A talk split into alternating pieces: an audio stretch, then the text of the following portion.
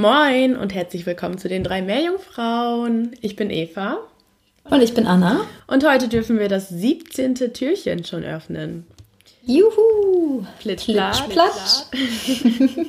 Hinter den 17. Türchen finden wir Aurelia aurita, zu Deutsch auch die Ohrenqualle genannt. Und ich rede heute hier mal nur über das Medusa-Stadium und nicht über die ähm, anderen Stadien, die eine Qualle während ihres Lebens durchläuft, wie die Planula-Larven oder die Polypen. Im Englischen wird die Ohrenqualle auch Moon Jelly genannt und sie gehört zu den Nesseltieren und da wiederum zu den Schirmquallen, zur Genus Aurelia.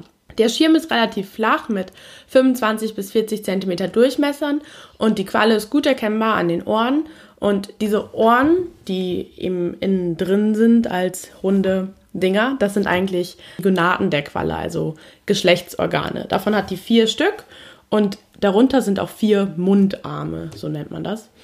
Sie hat einen Wassergehalt von 98,2 Prozent und eine relativ hohe Temperaturtoleranz von 6 bis 31 Grad Celsius und eine relativ hohe Toleranz bei geringem Sauerstoffgehalt im Wasser. Deshalb sind die Populationen im Sommer auch so hoch, während andere Arten unter dem Sauerstoffmangel wegen des warmen Wassers leiden.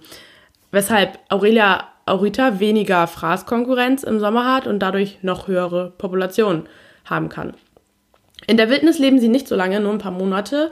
Hauptsächlich, weil am Ende des Sommers viel zu viel Stress da ist durch warmes Wasser und Reproduktionsstress und Bakterien, die den Mukus angreifen und ähnliches.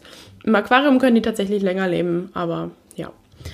Mm, sie ernährt sich von anderen Mollusken, aber auch anderen Larven, jungen Würmern, Diatomenen, über die wir ja auch schon geredet haben. Eier, zum Beispiel Fischeier und ja, auch andere Quallen. Wie frisst die Ohrenqualle? Dazu hat sie Nematozysten an den Tentakeln, mit denen sie ihre Beute sticht. Dann verpackt sie ihre Beute in Mukus und dann bringt sie sie mit Ziliaten an ihren Körper in den gastrovaskularen Hohlraum. Ich hoffe, man nennt das so. Auf Deutsch ist es, äh, auf Englisch ist es gastrovaskulär cavity, aber ja, also auf jeden Fall so ein Verdauungsraum in der Qualle. Und dort sind auch verdauende Enzyme, ähm, die die Beute dann quasi zersetzen. Um sich fortzubewegen, zieht die, Quallen, äh, zieht die Qualle quasi ihren Körper zusammen und durch das Rückstoßprinzip, wenn sie Wasser nach unten ausstößt, wird sie eben quer nach oben, quasi, ja, geschossen nicht, so schnell ist es nicht, aber ähm, dadurch hat sie quasi Auftrieb nach oben. Und theoretisch kann sie so 10 km/h zurücklegen also sie hatte mal diesen, diesen Schwung nach oben, dann lässt sie sich wieder fallen, dann hat sie einen Schwung nach oben, lässt sich wieder fallen und so weiter und so weiter.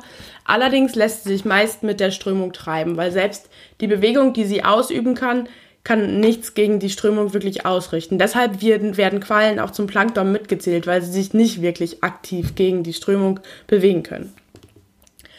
Können Quallen sehen? Die Antwort lautet Jein. ähm, tatsächlich können die Ephyra-Larven, das sind quasi die, das Stadium vor der Medusa-Larve. Ähm, die haben an den Tentakeln ein Rupalium und in diesem Rupalium ist eine Linse und ein Statolit. Die Linse ist da, um Lichtreize wahrzunehmen. Also sie können ja so Licht unterscheiden, also zum Beispiel unterscheiden, ob von, von oben die Sonne reinscheint. Und außerdem ist in diesem ähm, Rupalium ja noch ein Statolit, das gibt an quasi in welcher Position die sind. Quallen haben auch ein Geschlecht, also die sind entweder männlich oder weiblich. Und was ich noch Spannendes über Aurelia aurita gefunden habe, ist, dass die einen umgekehrten Lebenszyklus ausleben können. Also deswegen kann man auch sagen, dass sie quasi unsterblich ist, auch wenn das ein sehr übertriebener Ansatz ist. Ähm, aber der normale Lebenszyklus von der Qualle ist Ei, Planula-Larve, danach kommt ein Polyp, der sessil wird, quasi sich irgendwo festsetzt, dann Strobila und dann nehmen diese kleinen Ephyren, die in der Wassersäule wieder sind. Und dann wird sie zu der Medusa, was dann die Qualle ist, die wir als quasi Qualle bezeichnen im Deutschen. Und im Jahr 2015 haben Wissenschaftler herausgefunden, dass die jungen Medusen von Aurelia Rita aus ihrem Gewebe auch Polypen formen können.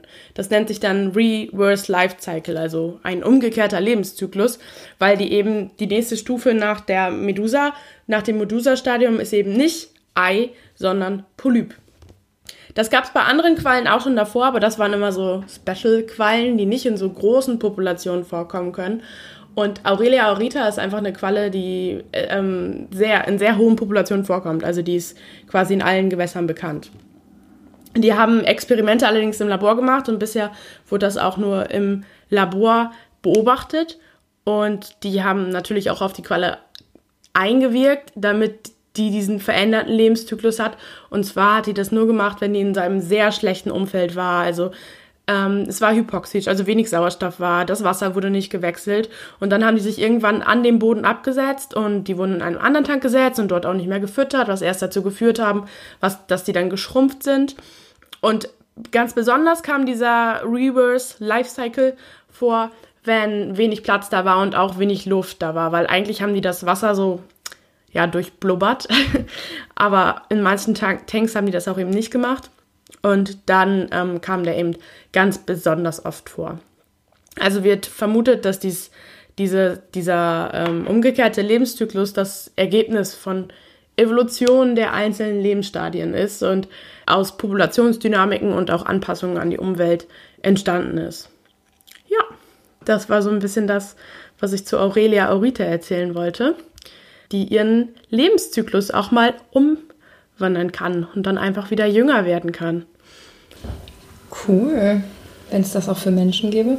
Wie heißt denn nochmal dieser Film, wo das auch also es gibt doch auch so einen Film, wo einer, einer. Bla bla bla Live with Benjamin Button. Ah, genau, stimmt. Ich fand den ein bisschen gruselig, den Film. ähm, ja, mein Lieblingsstadium von der, von der Qualle ist übrigens nicht die Medusa, sondern die Ephyra-Larve. Ich finde, die sehen aus wie kleine Schneeflocken.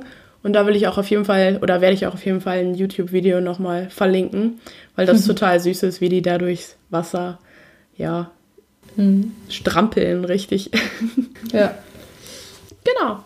Cool, cool. Vielen Dank, Eva. Gerne, gerne. Dann hören wir uns morgen wieder. Ja. Bis dann. Tschüssi.